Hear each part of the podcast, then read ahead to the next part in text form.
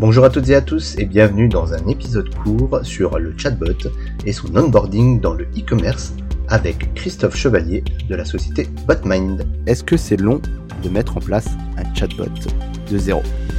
Alors oui, c'est long. Euh, c'est long pourquoi? Parce que généralement, euh, il faut euh, entraîner ce, cet agent virtuel, ce bot, à comprendre bah, quelles vont être toutes les questions des utilisateurs. Et pour faire cela, bah, il faut des centaines, des milliers de lignes de questions. Donc ça demande normalement énormément de travail, de récolte de l'historique et de paramétrage. Comment mettre en ligne plus vite dans ce cas? Mais Pour mettre en ligne plus vite, généralement, ce qu'il faut faire, c'est utiliser des solutions verticalisées.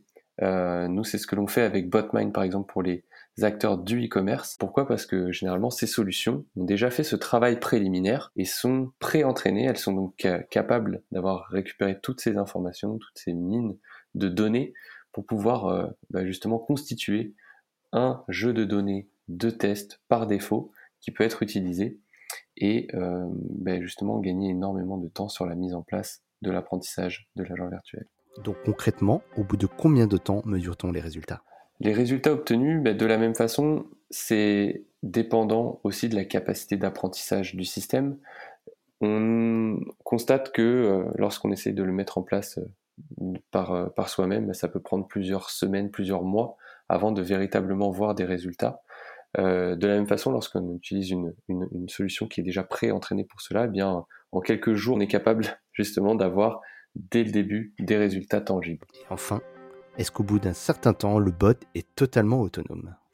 Alors, je dirais que non. Euh, c'est-à-dire qu'il est autonome généralement sur les questions, sur le périmètre sur lequel il est paramétré.